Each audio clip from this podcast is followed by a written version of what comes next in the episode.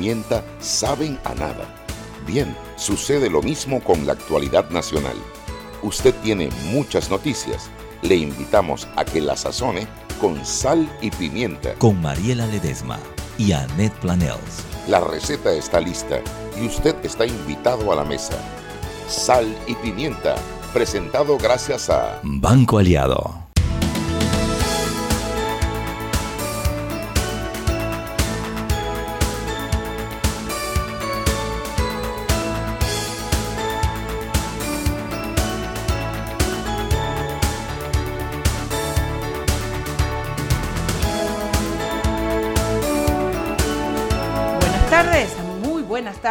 Desde la cabina de Omega Estéreo. Les saluda a su amiga Mariela Ledesma tratando de matar un mosquito Ay, que se metió, ¿ah? sí. Eh, Mariela Ledesma, Lamenta Pepper y Yopera, mi Yopera. Buenas Daniel tardes Lopera. a todos. Este es mi ¿Cómo Peque está? Lopera. Yo soy el Peque Lopera, efectivamente. Porque, a ver, de hecho. pollitos en fuga. Se fue Anet. se Nine, fue Anet, se fue Anet, se fue Anet. Se fue Juan. ¿Juan se fue también? Yo no sé dónde anda, dijo. El Pero, miércoles. él, él vino ayer. Y va a venir mañana. Ah, ya, hoy no. Debe tener un no. black date, una vaina así. Exacto, así que nada, están en fuga todos. Bueno, digo, ya viene a final de la semana, si así Dios que vamos a quiere. ver. Entonces ya estoy aquí con mi peque que me Está bien, acompaña, que yo- es mi bastón. Yo le dije, peque llega temprano que me puede dar No, una yo estaba, vaina. yo estaba, yo estaba, estaba yo- asustado. Yo... estaba, no, yo estaba asustado porque ¿Sabes Roberto, me dice de que Mariela viene y yo, yo espero que venga. Porque si no, o sea, bueno, yo... Entre dos papinecitos la O fuerza. sea, yo bruta. frenteado, pues, pero bueno, o sea, uno con la ayuda siempre... No, yo lo que, lo que yo me asusto mucho, pero aquí estamos dando la cara y transmitiendo estamos, un nuevo programa de sal y pimienta para gente con criterio. Hoy, cuando quiero ver de qué vamos a hablar, vamos a hablar de alguien que acribillaron en la, en la, en la, en la autopista Panamá Chorrera, o vamos a hablar de una Ah, que fue de de muchacho en de, el Hija. de- de- Ajá, hija, ¿no? Fue la Ajá, yo pensé que lo de la... Ya, ya, sí, sí, sí. Yo una O sea, los temas de hoy son así como policíacos. No, es que no, eh, los últimos dos, eh, estamos en la, en, bueno, en la sala de redacción de Foco ahora con, con Irma y Mauricio y Simón y estamos los últimos dos días y que, pues, que no ha pasado nada. ¿De Está quién como- vamos a hablar? estamos como, está como lenta la vaina. Ayer que, bueno, Abel Becker dijo que Bueno, una, siempre sale, es siempre una, hay un es una que nos da material siempre, de trabajo. Siempre, siempre, siempre. No, pero mira que hoy por lo menos todo el día eh, la Comisión de Presupuesto ha estado eh, revisando los presupuestos de las, de las entidades y eso ha sido plomo por parte de los diputados a las entidades. Eh, Raúl Pineda le dijo a, a Gilsen, el, el- el- de la Autoridad de Turismo, le dijo, ¿cómo, cómo fue que le dijo? Yo durante cinco años, si, si sigo vivo voy a estar aquí sentado, yo no sé si usted va a seguir ahí sentado donde está. ¿Quién le dijo a Eh, quién? Pin- Raúl Pineda se lo dijo a Iván Skilsen, diciéndole, yo he visto una cantidad de gente pasando por ahí por ese puesto suyo, que no sé qué, pero aquí estoy yo por cinco años, no sé qué. Sí, sí, se puso, se puso feo. Se puso es que, di, di que malito iba La- la- la- el reclamo de Raúl Pineda era que la autoridad de turismo no los había pedido reunirse con ellos sobre la ley que propuso Raúl Pineda de, de impuesto a, a los pasajeros en tránsito, que era una ley de turismo y que como tal la autoridad de turismo no había tenido la decencia de llamarlos a ellos para reunirse con ellos. Es que Así la que ley bueno. no es decente, loco. Bueno, ahí está el problema. Esa ley está dura de roer. Hay una, lo que pasa es que hay una desconexión, hombre, eh, y, y hay dos cosas. Uno, obviamente el tema de, de- de los precios. La aviación es cara, es un negocio caro y los precios son caros.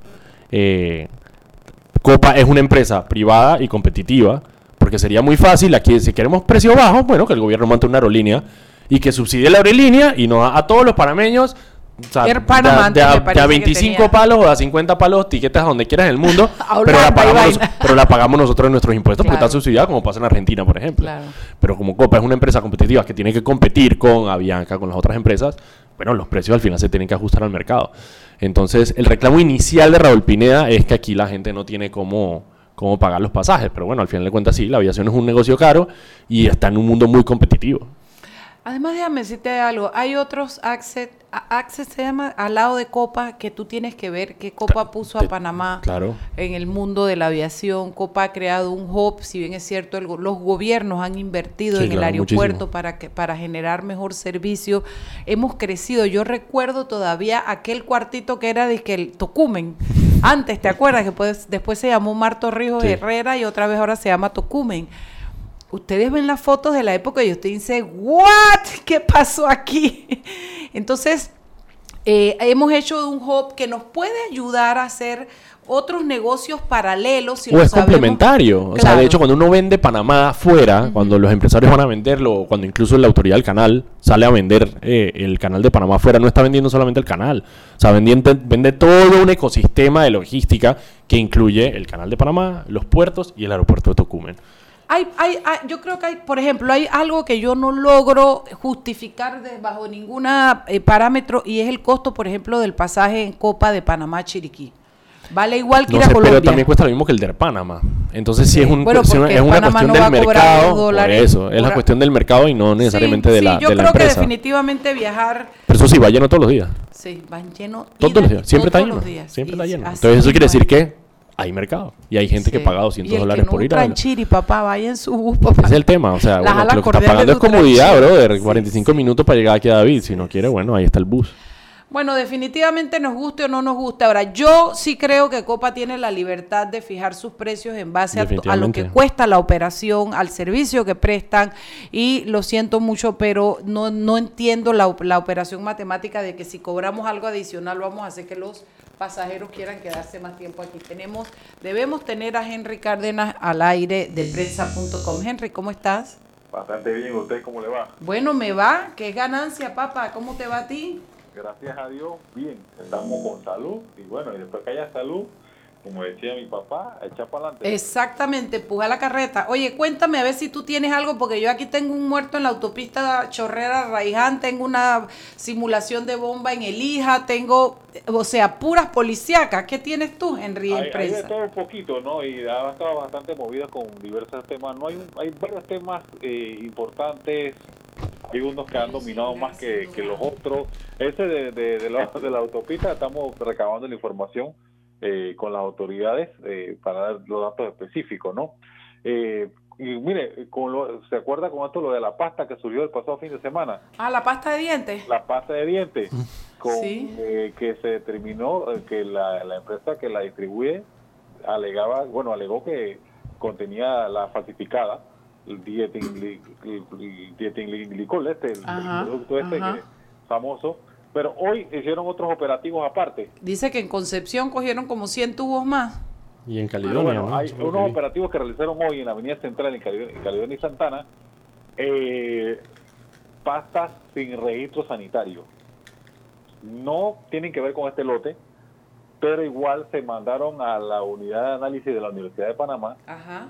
porque no tienen registro sanitario y aparentemente te- la cajeta tiene casi la misma característica de eh, con la letra en árabe Ajá. o la letra en árabe. Se mandó también a investigar eso, comenzaron a, decomi- a decomisarla. Hay muchos vendedores ambulantes con estos productos, eh, según la información que maneja el, el Ministerio eh, de Salud. Eso es uno de los temas que, otro de los temas que, que se está comentando bastante es la citación de la directora de Migración eh, a la Comisión de la Mujer de la Asamblea Nacional. Ahí tenemos unas declaraciones de- del diputado Juan Diego Vázquez, que él señala que, eh, que esta situación no tiene que ver con nada de el famoso audio que circuló, circuló por, por la Claro, lo, lo que pasa es que eh, eh, eh, Zulay pretendía que la, que la llamaran al Pleno, pero eso lo tiene que aprobar o a la Comisión de Gobierno, que es donde en teoría debería regular, y la. Comisión de Gobierno dijo no, entonces ella dijo, bueno, entonces yo la mando a mi, re- a mi comisión, así no tenga nada que ver. Claro. Ahora, aquí la interrogante, el diputado explica que no, eso tiene que ver con el tema de las tratas de personas y cómo información maneja eh, la, la autoridad de migración al, al respecto. Sin embargo, eh, la pregunta, la interrogante es, son 17 preguntas, pero ahí puede salir, surgir cualquier, otro- cualquier otra pregunta, ¿no? Claro, ellos tienen la, ellos tienen la potestad, ellos tienen 30 minutos para hablar, ellos pueden preguntar lo que quieran. Co- correctamente. Ahora, y bueno, y bueno, y ustedes saben ya la cantidad de memes y cosas que han salido producto de- del audio y que el presidente ayer dijo que no, eh, que no estaba contemplado eh, que renunciara la, la señora Gozaine. y votarla. Él no la va a votar. Yo creo que esta es otra de las cosas que, que pasan con Zulay, que forma un avispero que después se, se baja. No lo sé, la verdad es que no lo sé. Lo cierto es que hay cosas más importantes en que enfocarnos y no, no seguir poniendo la atención a esto, porque eh, al final no vamos a quedar tranquilas porque lo otro es crucifíquenla, crucifíquenla. Yo sí creo, yo, yo personalmente sí creo que cabe una sanción. Hay, a la hay- hay puntos de vista variados, ¿no? Sí. Otros dicen que bueno, que no fue tan grave, otro dice que hay que platicar con el ejemplo, que es tráfico de influencia, que sí, que en efecto que tiene que haber una sanción, otros que debe renunciar. Toda una polémica, eh, sin embargo, otros consideran, como bien usted señala, eh, Mariela, que se está distrayendo la atención sobre otros temas importantes en Sí, el país. eso sí es cierto. Correcto. ¿Qué más Oiga? Bueno, también, también tenemos el tema de Uber de, o de las plataformas de, de transporte eh, selectivo de lujo. Eh, hay una entrevista con el gerente eh, de Uber que está en Panamá Sí, la vi, muy buena en la prensa. Para, para la región. La todo recomiendo. un tema, toda una polémica, sobre todo por el prohijamiento de esta ley eh, que hubo, que en su momento se señalaba que, que tenía nombre específico. Sin embargo, el día ese se- el, presidente de la Comisión de Transporte, Víctor Castillo, señaló que eh, esta ley va más allá porque había que, o sea, se va a discutir más allá, que no solamente se trata de Uber, porque hay otras plataformas digitales eh, o tecnológicas que están prestando el servicio y había que llegar a consenso y a punto medio, y él reconoció que realmente el tema de los taxis, que el, lo- el- el- el oficial, el tra- transporte selectivo de los taxis El amarillo, pues. ha, ha decaído bastante, tiene muchos problemas y si esta es una alternativa, habría que analizar todos esos puntos. Pero ese es otro tema que está buscando la gente porque le interesa mucho. Ahora hay que ver qué va a hacer el gobierno. Eh, le quedan 15 días porque recuerden que se había extendido el plazo para cobrar en efectivo. Sí. Se vence a finales de mes. Hay que ver a esta administración qué va a hacer si le da extender el plazo o vuelve al concepto original de las que hay que pagar por tarjeta. Déjame decirte que de la intervención del señor, que no recuerdo su nombre, me, me, me impresionó gratamente o me, o me mandó el mensaje correcto en un momento cuando él dijo, nosotros no nos oponemos a las regulaciones, nosotros lo que esperamos es que las regulaciones se hagan en base, eh, con visión a futuro, no con el pasado. Eh, regulemos basados en lo que, hacia dónde va el mundo ahora, no pensando en los privilegios de otras personas y del pasado. Yo creo que esa es la base. Yo no Hay que- creo que regular esté mal en la medida en que lo hagas pensando en, en- en- cómo es el futuro y no en que tenemos que vivir con un sistema de Es que, transporte arcaico. va, va- va encaminado ya, disculpe compañero que que lo interrumpa un segundito, es que va encaminado ya, si ya vemos que hay compañías concesionarias de taxis amarillos que se han sumado, hay dos o tres, escuché esta mañana que hay una cuarta ya que se ha sumado hasta la plataforma, Sí. Pre- presta su servicio normal Claro. de taxi, pero tiene unidades para este servicio especial. Sí, sí, sí, estamos clarísimos. Además el hombre dijo, mira, no solo, ser- no solo transportamos personas, llevamos comida, llevamos mensajería, estamos tratando de abrir, no sé si en Panamá dijo, pero ya en México, Uber patinetas, Uber bicicletas, o sea, e- es, toda una plataforma para servicio y conectar a la gente. Pero bueno, esperemos que el gobierno se ponga los pantalones y, ama- y amarre, porque lo otro sería eh, condenar a todo un pueblo. eh, son casi 7 mil conductores de Uber, quiero que sepa, 6.900. Y casi 300 mil Y usuarios. 300 mil usuarios. Sería condenarnos a, a- a- a- a la mediocridad de lo que significa nuestro transporte. Insisto Ahora, en que deben legislar en cómo quitar el certificado de operación que se ha convertido en un acto de corrupción y la caja menuda de un montón de políticos que eso es lo que andan vendiendo. Mira, hay otro punto que señalaban los conductores en el día ese de la reunión, que ellos quieren que se les reconozca su relación laboral con la compañía, que ese es otro punto de Ah, sí, seguro eso es otra cosa completamente Eso aparte. es entre ellos y la compañía. Exacto. Y el Ministerio de Trabajo en todo caso. Exactamente. Eh, Correctamente, y habría que ver quién se sale a ver como una ley por ahí, porque miren, en California ya el gobernador sancionó la ley que estos conductores de servicio de lujo Y pasan a ser y, empleados. y otros que son que se le consideraban independientes, la, sancionó la ley de que deben deben trabajar en la relación laboral, o sea, crearse la relación laboral entre ambos. Imagínense por dónde va eso. Pero bueno, ¿qué tenemos para mañana? Miren, Corriendo. transparencia y promoción. Tenemos una entrevista eh, con Rafael Fuentes, quien habla de la transparencia y promoción de las empresas nacionales, que es uno de los principales eh, cambios que se persiguen en este nuevo gobierno. La- eh, tenemos detalles sobre el- eh, la ley de las contrataciones estas, eh, la Comisión de Comercio y Asuntos de, Económicos de la Asamblea ya inició el primer debate del proyecto, del proyecto que reforma de la ley y bueno, vamos a entrar en detalle de eso. También mañana, el punto que tocamos hace un rato, vamos a, a entrar en detalle sobre la controversia que envuelve a la directora de, de inmigración, eh, Samira Gozaine. Vamos a tocar todos los apuntes y el análisis que tenemos al respecto. Dale, gracias Henry, nos vemos mañana. Bye bye. Saludos. Seguimos sazonando su tranque. Sal y pimienta. Con Mariela Ledesma y Annette Planels. Ya regresamos. Siempre existe la inquietud de cuál es el mejor lugar para cuidar su patrimonio. En Banco Aliado tenemos la respuesta. Presentamos el nuevo plazo fijo Legacy, porque creemos en el valor del ahorro, la conservación y rendimiento de su capital y el fortalecimiento de su patrimonio. Banco Aliado, vamos en una sola dirección, la correcta.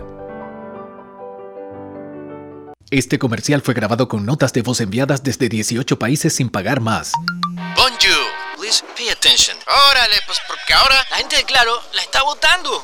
Uy, parce, porque puedes hablar y navegar en toda América, ¿cachai? Che, sin pagar más, loco.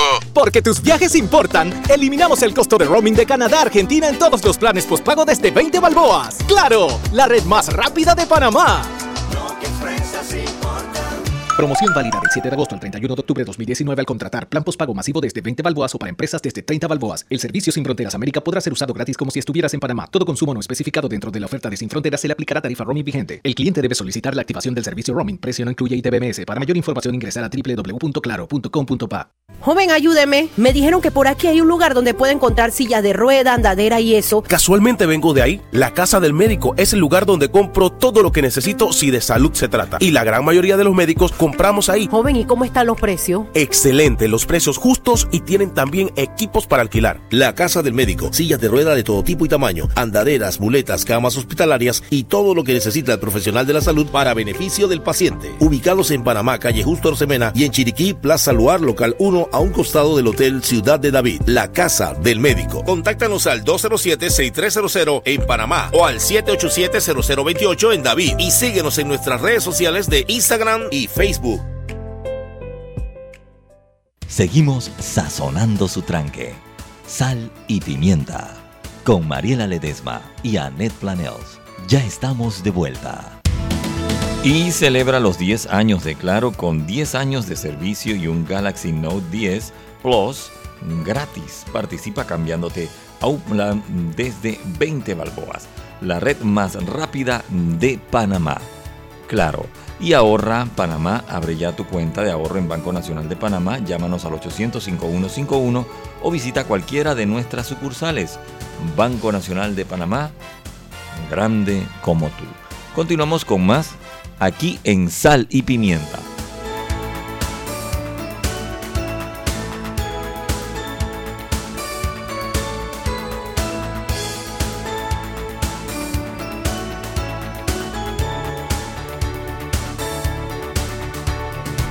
Estamos de vuelta en Sal y Pimienta, un programa para gente con criterio, conversando con mi peque Yopera. Yo le digo Yopera. Sí, no sé por qué. no sé por qué, pero es Yopi, el Job, el Job, mi Job, mi Yopera. Daniel Lopera. Y hoy tenemos un invitado, se llama Alejandro Carrizo. ¿Qué tal? Buenas Le el nombre como era. Estoy, Papá, estoy, estoy, impactado. Estoy pilando desde el mediodía y le estoy escribiendo a Alejandro, así que por ahí ahorita te digo Gabriel Carrizo, te digo cualquier cosa. Bueno, es que Alejandro es difícil de presentar, porque fíjate, nosotros queremos hablar hoy un poco del proyecto de ley de contrataciones públicas y un poquito sobre eso que significa para el panameño ser suplidor del Estado, contratar con el Estado, venderle servicios, venderle mercancía, etcétera. Entonces, por lo general, eso lo hace un abogado especialista. Alejandro está estudiando para ser abogado. ¿O vas a meterte o cómo es la cosa? Sí, correcto. Ya voy a empezar a estudiar derecho. Porque él sabe tanto, pero sabe tanto de contrataciones con el Estado que él dice, yo le voy a sacar todo el jugo, yo voy a graduarme de abogado y voy a convertirme. Alejandro tiene años de ser suplidor del Estado y de contratar con el Estado. Y tiene una compilación de jurisprudencia, de leyes, de todo eso que él maneja muy al dedillo y que él entiende cómo funciona. Y a mí me parece que es perfecto para usted que nos escucha, entienda qué es lo que viene, qué es lo que está pasando y qué es lo bueno, lo malo y lo feo. Pero Daniel, tú por qué no nos das una revisión de por qué es tan importante la ley de contrataciones? ¿Cómo llegamos aquí? ¿Cómo estamos eh, No, o sea, todo el tema de la ley de contrataciones públicas fue muy, fue muy fuerte en la campaña de 2014 de Varela, precisamente porque eh, Ricardo Martinelli, eh, con su asamblea, em, hace ciertas modificaciones a la ley de contrataciones públicas. ¿Nueve qué? Nueve modificaciones. Sí, le hizo modificaciones a la ley de contratas públicas, contrataciones públicas que hacían más laxo, digamos, el tema de, de- de- de la asignación de los fondos públicos, lo que generó precisamente en todo lo que generó y lo que hemos visto Claro. que pasó. Entonces, Eran eh, camisitas a la medida. Sí, total, y aparte con una Contraloría inexistente. Bueno, entonces todo, o sea, todo el esquema perfecto para precisamente que pasara lo que efectivamente pasó. Cuando llega eh, Juan Carlos Varela, él promete, obviamente, hacer esos cambios a la ley de contrataciones públicas. En su momento, Movin, casualmente, presenta unas modificaciones a la, eh, a la ley de contrataciones públicas o unas sugerencias. Ana Matilde Gómez, por su lado, recién entrada, también hace unas modificaciones a la... eh, presenta una ley de contrataciones públicas y Juan Carlos Varela lo que dice es que aguántense, que yo voy a presentar, no se preocupen, todo lo que ustedes dicen, todo eso va a estar ahí, espérenme. La, efectivamente, la ley de Ana Matilde Gómez eh, queda encabetada, se presenta una nueva ley, o creo que la fusiona, no estoy seguro. Eh, Movin es parte de ese, de, ese, de ese trabajo con Horacio y Casa, que hizo un trabajo increíble allá adentro, que una comisión de, de- alto nivel dentro de la Asamblea y todo. Se presenta la ley de contrataciones públicas por parte del Ejecutivo en la Asamblea. Y bueno, pasa como todas las cosas que pasan por la Asamblea. No salió como esperábamos que saliera. Creo que se hicieron ciertos cambios que, que valen la pena, pero no salió de la manera y que. mientras tanto, el Ah, no, y Estado- tanto seguía haciendo lo mismo. Y eso fueron dos años después. con- el- claro, el eso fueron dos años seguía después. contratando O sea, con la ley de hablando- Martinelli. Exacto, estamos hablando del 2016, creo que se fue pasado 2016, 2000, casi 2017. Eh, pasa eso. Entonces, durante eh, los últimos, eh, quizás los últimos meses, la administración para el último año, se hizo otro fuerte eh, empujón para otros cambios a la ley de contrataciones públicas, más específicamente el tema de la imprescriptibilidad, o el hecho de que las de la inhabilitación de que las empresas que eh, fueran encontradas eh, condenadas eh, o hicieran acuerdos de pena con la justicia por temas de corrupción no pudieran licitar con el Estado, tanto empresas como personas. Se hizo todo ese empuje y entonces, de nuevo, caen las elecciones y uno de, las, de los llamados de la gente es, vamos a modificar la ley de contrataciones públicas. No es suficiente, hay ciertas cosas que hay que cambiar. Eh, también se dieron muchas cosas como, bueno, Odebrecht se ganó eh, varias licitaciones, no solo el gobierno de Martinelli, sino también el gobierno de Juan Carlos Varela, que hacían dudar un poco del proceso de licitación. La tema del cuarto puente por el can- sobre el canal, que también fue un enredo eh, que al final se lo terminó ganando la empresa china. Entonces, viene de nuevo. Entonces, Nito Cortizo de nuevo dijo, cálmense, ustedes tranquilos, yo voy a presentar una ley de contrataciones públicas. yo la voy a, yo voy a ser el man. Y efectivamente él presenta, hace un par de semanas, su versión de cómo debe ser la ley de contrataciones públicas, que eh, apenas se va a empezar a discutir en primer debate, tiene que pasar por la asamblea, y como todos sabemos lo que va a pasar por la asamblea, vamos a ver cómo sale de ahí. Eso es como una fábrica de chorizo, o sea, uno no sabe lo que entra, no sabe lo que sale, pero bueno, vamos a ver qué sale. Eh, y así llegamos ahora. Entonces lo que queremos Bueno, ver es cuáles son esos temas que se están Claro, modificando. En este contexto, eh, eh, de, para, de saber dónde estamos y de que hay un proyecto en la Asamblea que va a ser empobrecido o enriquecido No por sabemos. los diputados, nadie sabe, uno se persina No sabemos, el no Padre sabemos. del Hijo del Espíritu Santo, amén, y uno entra, ¿no? A lo que quiera la- el universo. Yo te pregunto, Alejandro, para entrar como en calor, ¿Qué son estas cosas? ¿Qué es lo que siente alguien que contrata con el Estado a cómo están las normas hoy? ¿Dónde estás bien? ¿Qué te tiene amarrado? No hablemos todavía del proyecto, hablemos de la necesidad de la reforma y por qué. Háblame como alguien que le vende al Estado. Claro. Eh, mira, Mariela, uno, una de las cosas más difíciles para los proveedores del Estado, eh, digamos, es que se respeten las leyes actuales. La ley actual tiene, digamos, falencias. Por ejemplo, te podría decir el, el procedimiento excepcional. El proce- procedimiento excepcional no es más que una contratación directa disfrazada bajo un proceso que en verdad al final acaba en lo mismo, que es contratándole eh, o dándole el acto público a, a cierta empresa, empresa, específica, exacto. Bueno, a de hecho, así fueron las contrataciones en publicidad tan... eh, la pre- con la co- presidencia ahorita con la. Ministerio de la Presidencia que que- fueron muy... Exactamente, son vulgares eh, contrataciones directas. Disimuladas. Disimuladas, exactamente. Entonces, eh, ¿qué sucede? Que muchas veces, por ejemplo, en las licitaciones públicas, donde hay comisiones verificadoras o evaluadoras, eh, hay mucha subjetividad y arbitrariedad en, en- al momento de ellos dictaminar el, su informe final. Entonces, yo te podría decir que, mira, la, el 60% de los reclamos que, que los empresarios hacemos ante la Dirección General de, de Contrataciones Públicas y el Tribunal redundan en, en la incapacidad que tiene la comisión de apegarse al pliego. O sea, al final, al final el tema es que es algo que es tan arbitrario que muchas veces la dirección de contrataciones públicas falla de, digamos, eh, de una manera sí, permisiva, pero el tribunal, gracias a Dios, sí es una entidad bastante, a mi criterio, Ok. Tú me estás diciendo que cuando tú, cuando hay una licitación y la tiene, el pliego lo tiene que interpretar una comisión especializada en eso, las comisiones son tan laxas y tan permisivas que tú sientes que pueden ser muy autoritarias y pueden querer beneficiar y no se apegan a la interpretación del pliego. exactamente. Cuando eso falla de determinada manera, el proveedor tiene derecho a apelar. Correcto. Bueno, primero es reclamar, antes reclamar. de adjudicado. Exacto. Ok. Y eso va al tribunal No, eso va, el reclamo se presenta ante la Dirección General de Contrataciones Públicas. Ese es el primer paso antes de que el acto sea adjudicado. Ok. Luego que, que el acto esté adjudicado, entonces uno tiene que recurrir al Tribunal de Contrataciones Públicas y ya es una impugnación, tienes que dar una fianza, eh, tiene que ser por medio de abogado. Es un, es un Se tema más... dificulta. Se dificulta mucho. Un proceso. Es un proceso que de hecho, bueno, en la época de, de Martinelli, el, el tema es que los tiempos para adjudicar un acto público eran súper cortos. Entonces pasaba mucho que tú, digamos, hoy sale el informe, ellos pueden adjudicar en dos días hábiles, tú presentabas el reclamo al día siguiente y al día siguiente ya estaba adjudicado. Sí. Entonces tenías que sacar 15% de fianza del, del valor de tu propuesta para ir entonces al tribunal. Ir a pelearlo.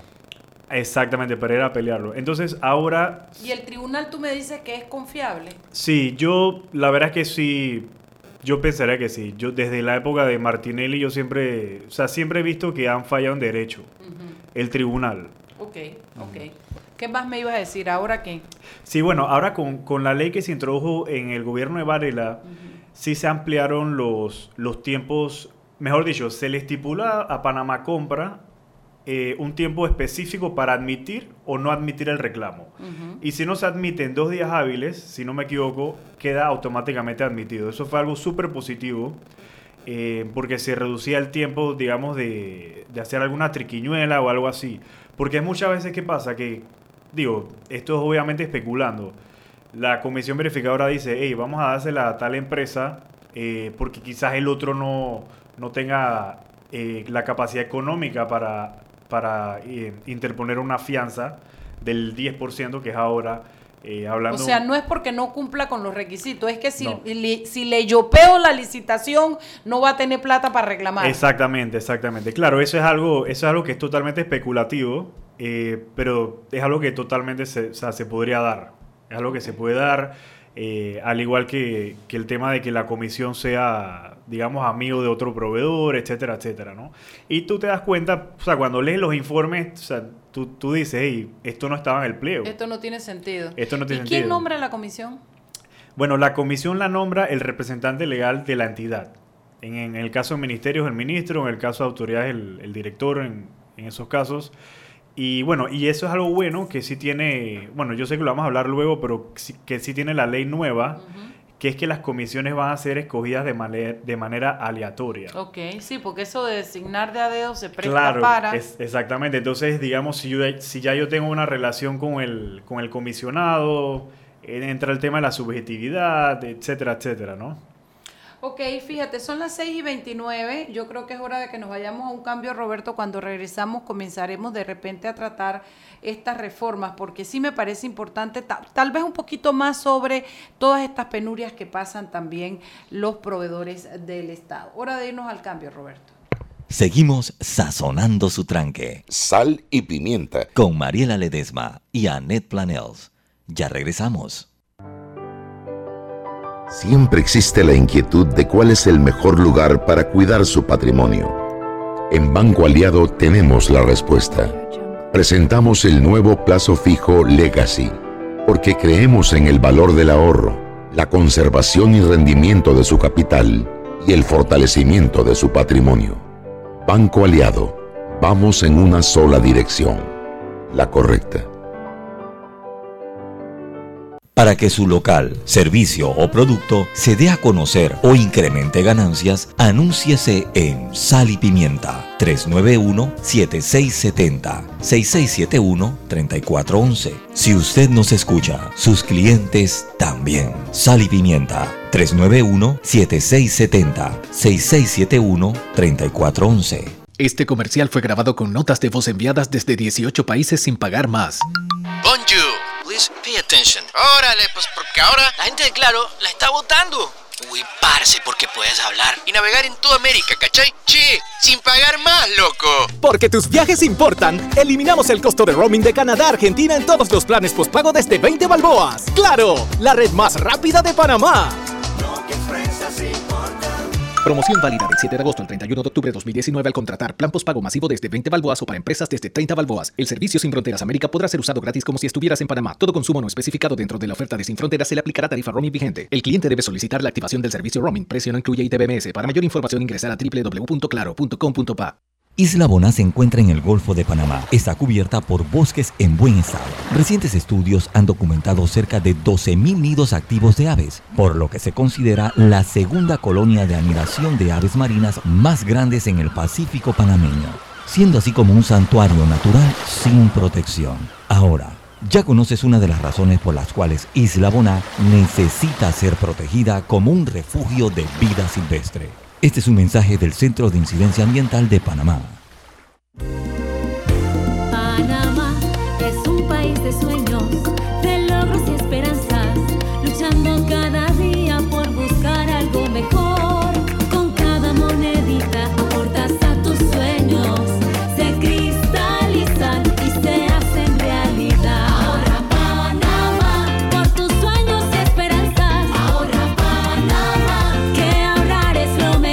Abre tu cuenta de ahorro hoy. Banco Nacional de Panamá. Grande como tú. Seguimos sazonando su tranque. Sal y pimienta. Con Mariela Ledesma y Annette Planels. Ya estamos de vuelta. Y recuerden que en la casa del médico usted puede encontrar el glucómetro VivaCheck con un amplio rango de hematocrito de 0 a 70% capaz de evaluar recién nacidos, mujeres embarazadas, pacientes con anemia y otros. 900 memorias con fecha y hora, 5 segundos de tiempo de respuesta, puerto USB para transferencia de datos, incluye 10 tiras de prueba, glucómetro VivaCheck, de venta en la casa del médico Justo Arosemena y en David Chiriquí.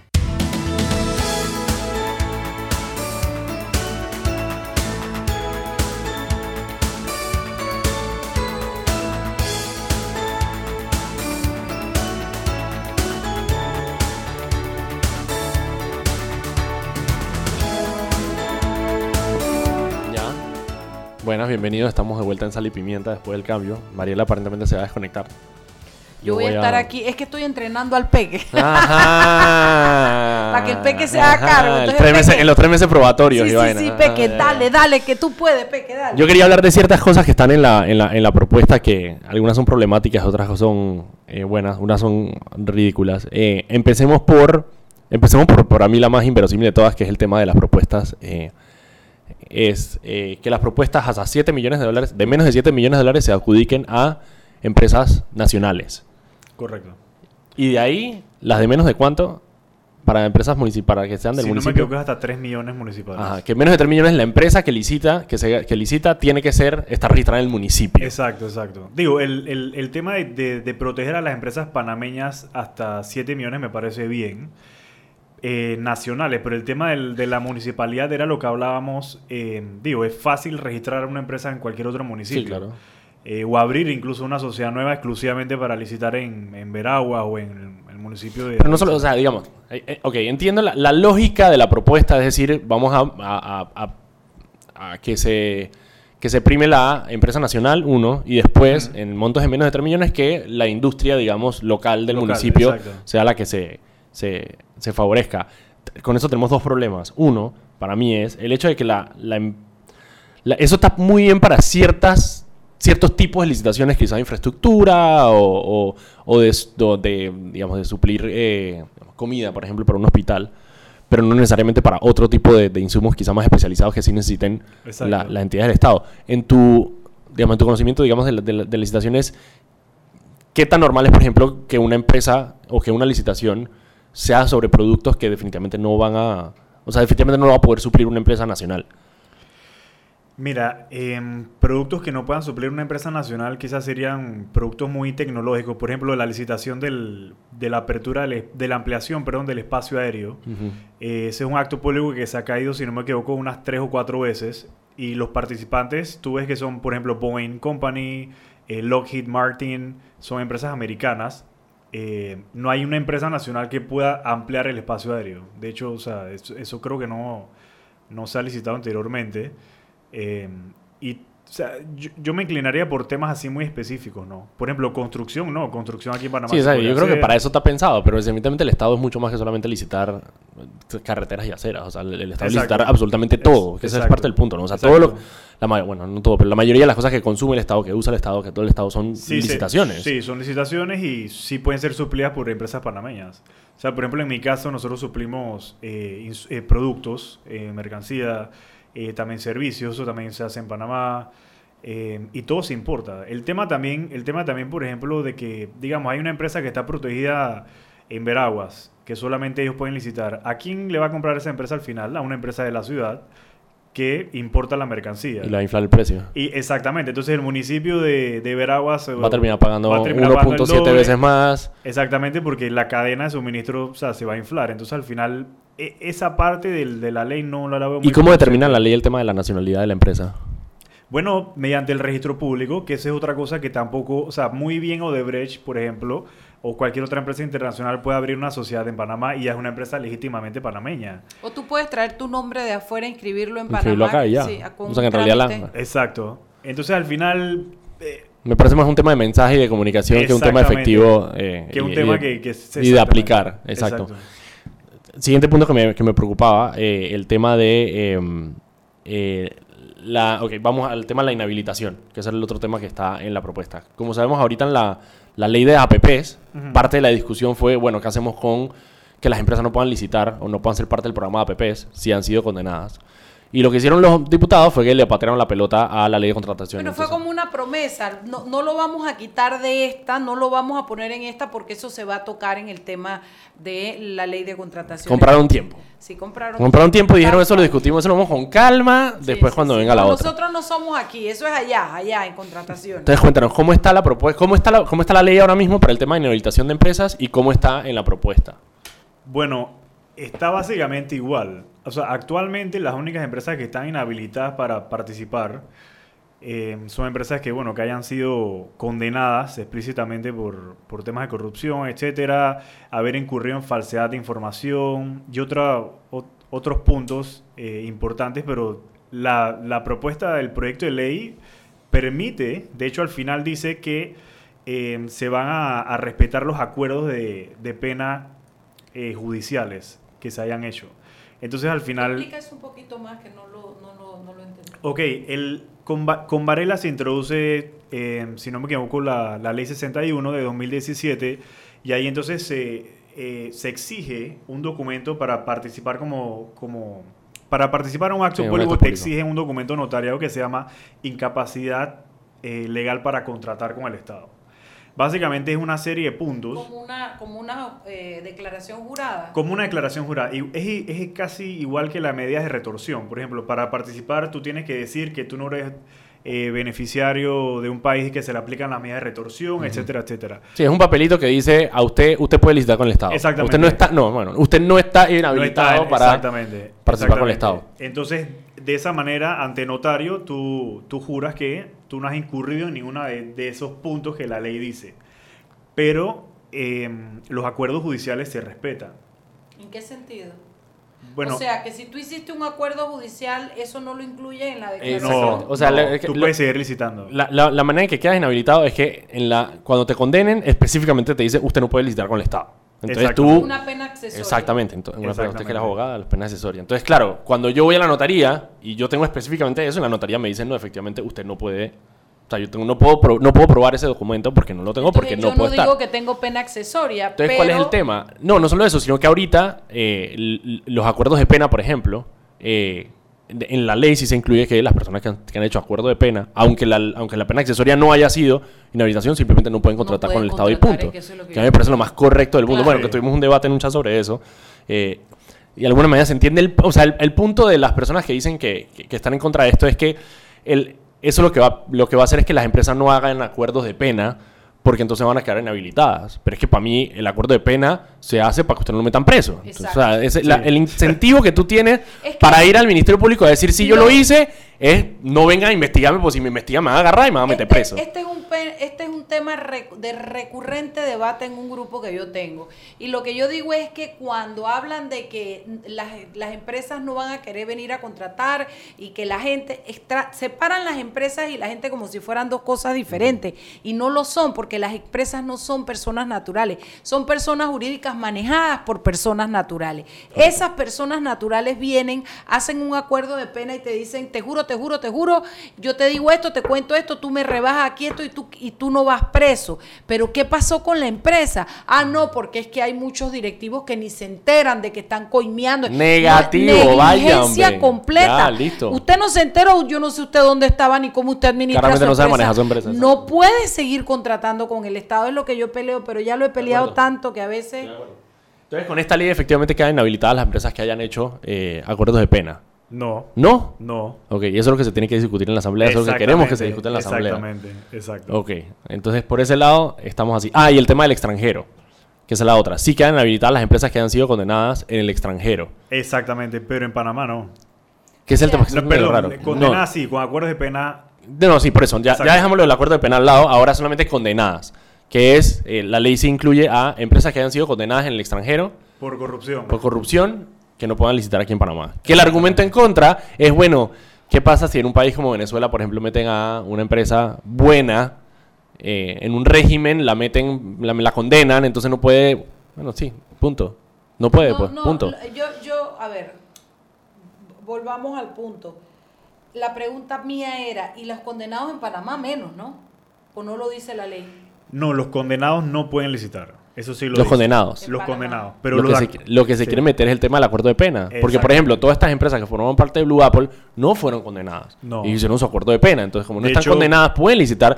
Y de hecho, hay una de las empresas que sigue licitando con el Estado. Sí, fu- Vagatrack fue- estuvo, hizo acuerdo de de pena y sigue licitando con el ¿Cuánto Estado. que se ganó ahorita una licitación? 84 millones. 84 millones. Que no tiene sentido. O sea, una empresa que confesó y dijo, sí, yo coimié, yo coimié, y yo yo, doy plata y toda esta vaina, y entonces yo sigo contratando con el un Estado. acuerdo de pena y vengo, licito y me lo vuelvo No tiene a sentido. ganar. No tiene sentido. No tiene sentido. Entonces, sentido. por ese lado, eso es lo que Es se está un peleando. incentivo a la corrupción Correcto. el hecho de que no se Venga y diga, venga y diga solamente lo que hizo y ya Venga no pasa nada. Ya, y ya, y se va y puede, puede repetir y hacerlo de nuevo y no pasa nada. Efectivamente, eso es lo que Yo está creo pasando. que ese es el punto más álgido a mi, a mi gusto que hay que pelear en esta ley de contrataciones públicas nueva, porque realmente no, no estamos para permitir una salida, un hueco por donde se escapen, sino realmente dar un mensaje claro, directo, de que, de que los actos de corrupción no se van a permitir, si no, no vamos a acabar con el coimeo nunca. Sí, exacto. Mira, y no solo eso, yo tengo- bueno, Ana Matilde dice mucho esto, pero es cuando hay crisis, lo que sigue son reformas, o sea, eso es lo que tiene que pasar. Y llevamos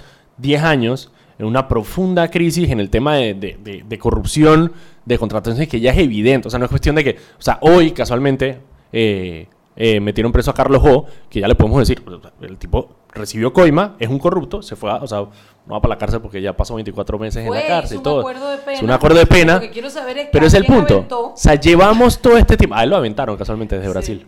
Casualmente llevamos todo este tiempo y lo que se necesita ahora es precisamente reformar. Entonces no podemos modificar las leyes para dejar los huecos que permitieron lo que ya vimos que pasó. O sea, para eso se tratan las reformas, de precisamente para cerrar esos huecos para que no vuelva a pasar. Pero además ya hay nombres de sociedades que te lo dicen, Odebrecht, Bagatela, ¿cómo se llama? Bagatrac. Bagatrac. Roza. Roza, son gente que se sentó y dijo, sí, señor, M aquí, mi culpa, yo coimé. Se lo firmo, se lo firmo. Y le aviento a fulano, le coimé a Mengano y le di a... Firme, está bien, vaya, si usted queda excluido. Entonces, vuelvo y repito, o sea, es como, es como ver lo que está pasando enfrente tuyo una y otra y otra vez, como si estuvieras viendo un negativo una y otra vez y que, y que no entiendas que el punto es dar un corte final diciendo que no pueden volver a contratar.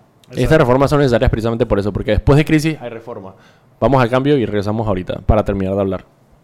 Seguimos sazonando su tranque. Sal y pimienta. Con Mariela Ledesma y Annette Planels. Ya regresamos. Siempre existe la inquietud de cuál es el mejor lugar para cuidar su patrimonio. En Banco Aliado tenemos la respuesta. Presentamos el nuevo plazo fijo Legacy, porque creemos en el valor del ahorro, la conservación y rendimiento de su capital y el fortalecimiento de su patrimonio. Banco Aliado, vamos en una sola dirección, la correcta.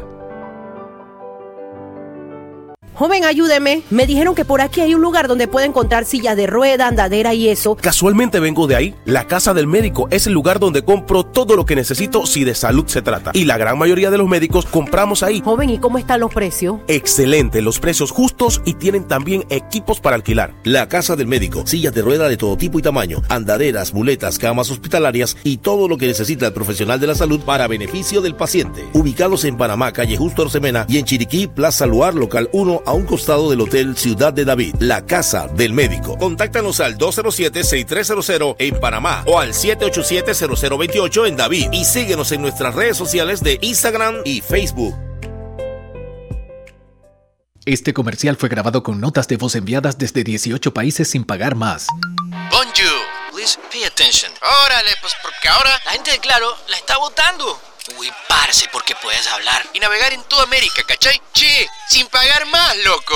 Porque tus viajes importan, eliminamos el costo de roaming de Canadá a Argentina en todos los planes postpago desde 20 balboas. ¡Claro! La red más rápida de Panamá.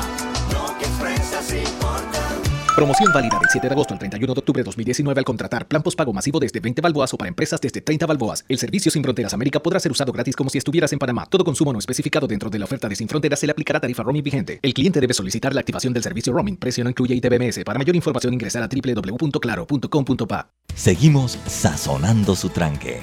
Sal y pimienta. Con Mariela Ledesma y Annette Planels. Ya estamos de vuelta.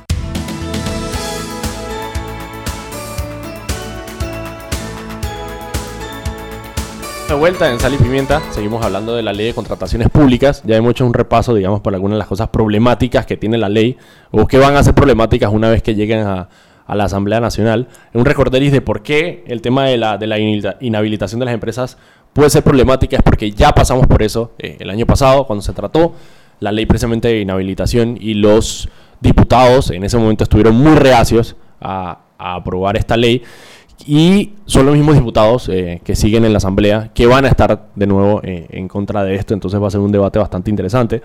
Eh, ellos tienen todo un montón de maneras de justificar el hecho de no inhabilitar a las empresas, que bueno, que va a desincentivar a las empresas de, de, ¿Quién de contratar con empresa? esta, pero lo siento, exacto, yo no quiero una empresa que, Que sea se- corrupta. que se desincentiven, que no Porque se- aquí se estar diciendo lo mismo. Ah, es que Panamá trae las empresas corruptas por nuestro sistema de No, no es por eso, es porque tenemos un sistema laxo que permite que las empresas corruptas, que son las que tienen ese modelo de negocio, recordemos, el tema de las coimas no era una, no era una actividad que Odebrecht hacía, era, era su modelo de negocio. O sea, su modelo de negocios de Odebrecht incluía el hecho de pago de coimas a personas que iban a adjudicar los contratos. Eso está metido, para eso tenía una caja 2, tenía una caja de contabilidad específicamente para, para ese pago de, de coima. Así que la coima no era algo que pasaba No, en Odebrecht, era no. parte de su modelo de, de- pero además de esto, que eh, también hace que las empresas serias no vengan, porque Claro. dice, ¿tú para qué vas a ir a gastar? Es que licitar para el gobierno es costoso.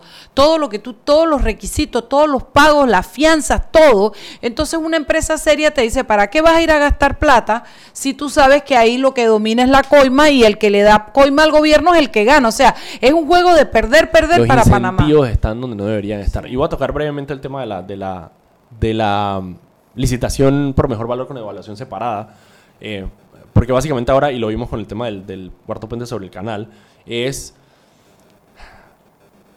cuando adjudican la licitación no se da el precio de referencia. y, el, y el Estado dice, bueno, el precio de referencia lo, lo sé yo y yo tengo unos márgenes sobre, sobre riesgo. Es la- si, si es más o- eh, si es más bajo de mi índice de riesgo, entonces no lo puedo adjudicar porque esto es una licitación riesgosa. El problema con eso es que el monto siempre se va a filtrar, o sea, siempre haber una persona que logra conseguir que le filtren el precio de referencia. Exacto. Entonces pasó, el cuarto puente eh, sobre el canal no se licitó a otra empresa porque ofertó un precio por debajo del límite de riesgo que tenía el, ca- el, el- el- el Estado y dijo, bueno, no, es una, eh, una licitación riesgosa. Sin embargo, la, la empresa no sabe cuál es el límite de riesgo del Estado, que es lo que entonces aquí se va a cambiar, se da precio de referencia y se da límite de riesgo. Lo que yo quiero es que una empresa que me oferte, porque al final de cuentas, y esto es una cosa que quiero eh, volver muy al origen, pero es, la licitación se hace porque como Estado la responsabilidad no es con las empresas, es con, con los contribuyentes y con, con- con todos los, los ciudadanos de este país. Por lo tanto, lo que a mí me favorece es que me entreguen un producto de alta calidad al mejor, al mejor precio posible. Claro. O sea, a mí no me interesa, y ahí es donde vengo, quizás yo estoy en contra de, de la protección, digamos, de las empresas nacionales. A mí no me interesa que, que sea una empresa nacional. No, si hay una, que lo haga bien. Si hay alguien que lo haga bien y que lo haga barato, que eso es lo que tiene que ser. Entonces, Al mejor precio, Al no mejor barato, precio, al, mejor precio, al mejor precio, Que no tenga un que sobreprecio que, garantice la coima del que te da Exactamente. Al mejor precio y de calidad. Y eso es lo que tengo que poner en mis pliegos. Simplemente, si una persona me entrega un. Tiene, tiene manera de certificarme que me va a dar un servicio o un producto de buena calidad a un precio más bajo que el de otra, bueno, listo. O sea, ya. Si usted tiene el compromiso acá, aquí está. Hay otras cosas, está no solo el precio, la, están las- los, las- los componentes técnicos. Sí, no, igual se- está- y eso igual en la citación, eso sí no ha cambiado, que está bien, exacto. Si uno, exacto, si uno presenta, digamos, más precio que otro, pero en las especificaciones técnicas una tiene mayor experiencia, ya ha trabajado en, bueno, sí, o sea, sí puede uno subir el puntaje en ese sentido, pero no es el hecho de que se oculte el precio de referencia, porque de nuevo, vivimos en un país chiquito donde todo el mundo es primo de todo el mundo y todo el mundo es amigo de todo el mundo, y ese precio de referencia al final de cuentas alguien lo va a saber. Sí, señor. Sí, y bueno, hablando de las especific- especificaciones técnicas, eh, es, digamos que eso es un, un documento en la cual eh, se presentan muchas irregularidades. Eh, Sí, muchas las empresas hacen su propio pliego. Claro, hace- exacto. Hacen un pliego con espe- especificaciones técnicas a la medida. Exacto, un- se necesita una, tiene que ser empresa brasilera con experiencia en América Latina, en Exacto. coimear a, Eso me- pre- en eso me a recuerda Un presidentes. famoso restaurante panameño eh, barato que cuando hicieron la, la- la licitación para comida de cárceles, tiene que ser un restaurante que tenga no sé cuántos años, no sé cuá, mínimo no sé cuántas sucursales en el país, que, que quede- que haya por Vía España, por Transísmica y por todo. Que por cierto, la ley nueva sigue permitiendo eso. O La- sea, el, el tema de los pliegos. El tema del ple- sí, porque es- eso se le llaman condiciones especiales. Las condiciones especiales básicamente quedan a discreción del que elabora el pliego. Wow. Entonces, y ahí es donde yo vengo con mi amigo y le digo, venga, usted, usted qué, usted, Exacto, hágase el pliego usted, ¿qué necesita? Ese es el problema. Qué fuerte, ¿no? Sí. Había otro tema que querías eh, discutir. Las cosas buenas. Las cosas de buenas de la ley. Bueno, ah, eh, bueno, sí. Sí, lo de las fianzas. eh, Lo de las yo no- fianzas. sí, yo no estoy de acuerdo en que, en que eliminen, por ejemplo, la fianza de propuesta hasta 3 millones. Eh, pienso que no es beneficioso para el Estado, como te comentaba. Vas a tener que explicar qué es una fianza. de Ok, la fianza de propuesta básicamente, bueno, es una fianza que le otorga a la empresa una aseguradora y que garantiza la propuesta en un acto determinado público. Entonces, esta fianza, eh, si tú la eliminas, el proyecto de ley la está eliminando hasta actos públicos de 3 millones. ¿Qué sucede? Que, que una empresa puede licitar, se puede adjudicar un acto de 2 Por un- millones de dólares, por ejemplo. Va a solicitar entonces la fianza de cumplimiento, porque la fianza de cumplimiento sí, sigue, sí, sí se sigue solicitando y puede que la aseguradora no se la dé.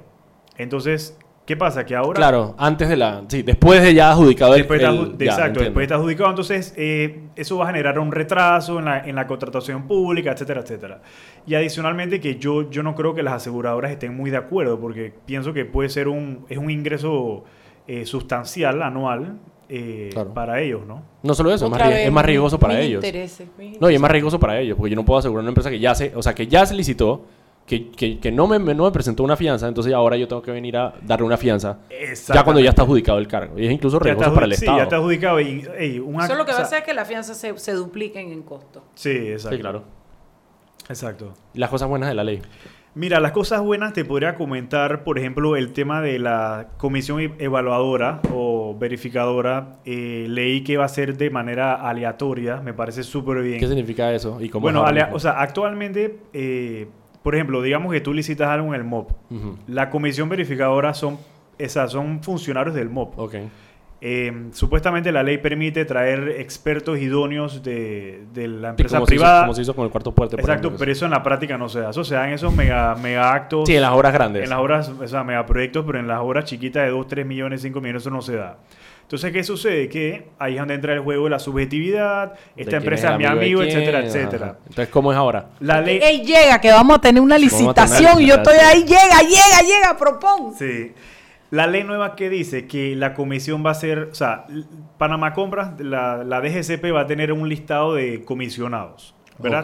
Y cada vez que una entidad... ¿Quiénes son esos comisionados? Funcionarios. Fun- bueno, no, No necesariamente. No necesariamente funcionarios, pueden ser personas de la empresa privada. Ok, ok. Entonces, eh, de manera aleatoria, digamos, el MOB dice, hey, DGCP, necesito una comisión para que me evalúen esto. Aleatoriamente Se se, le van a dar pool. tres comisionados. Ok. Exacto. Qué ejemplo. bueno. Exacto, Sí, sí. me parece bien. ¿Y, esa, es- y, qué- y cómo se alimenta esa base de datos de los comisionados? Bueno, eso es algo que tiene que regla- reglamentar el Ejecutivo. Ok. En la reglamentación de la ley se va a estipular cómo se va a escoger y todo lo demás. Eh, y eso es algo súper positivo porque digamos que elimina el amiguismo. Totalmente. Ahora, eso tiene que ir a la par. Ahora mismo, antes de esta reforma, la comisión evaluadora aparte es, es fija. O sea, siempre son las mismas personas, las No, mismas tres personas. No, no, no, no. Eso depende, eso depende de lo que estás contratando. Ok. Porque en teoría deben ser personas idóneas en la materia.